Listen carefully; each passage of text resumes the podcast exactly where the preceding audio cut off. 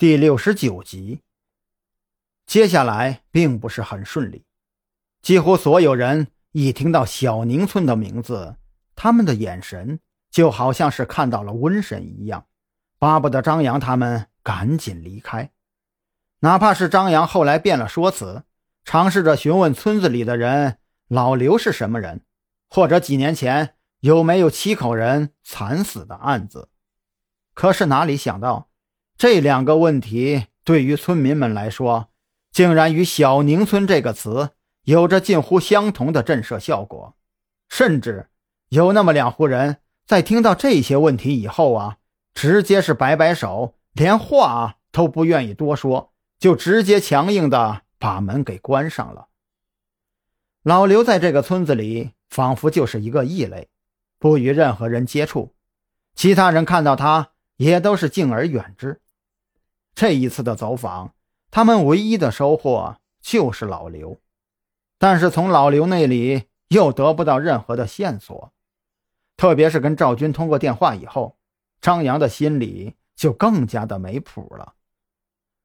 好在要调查一件十五年前的案子，他早就做好了足够的心理准备，去应对各种困难。不多时，赵军又打电话来催了。张扬结束了调查，就和王啸天一起往回赶。特侦局里已经是张灯结彩，张扬在距离几百米外都能看到里面闪烁的霓虹灯光。他险些忘了，这些呀都是今天局里特地给蓝雨桐准备的。他们的车进门的时候，还能看到院子里摆放着好几个放完了的烟花残骸，上面正冒着烟。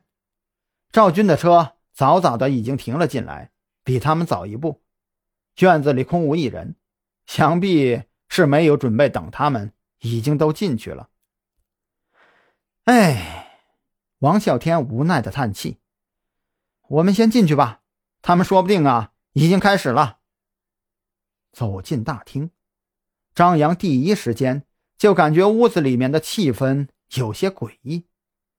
赵军倒是笑眯眯的坐在那张摆满了酒菜的饭桌前，他的左边是蓝雨桐，右边是韩大，这一老一少两个人都是面如止水，与现场的气氛丝毫的不搭边。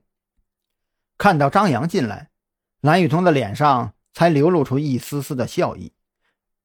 张扬，来坐我这里。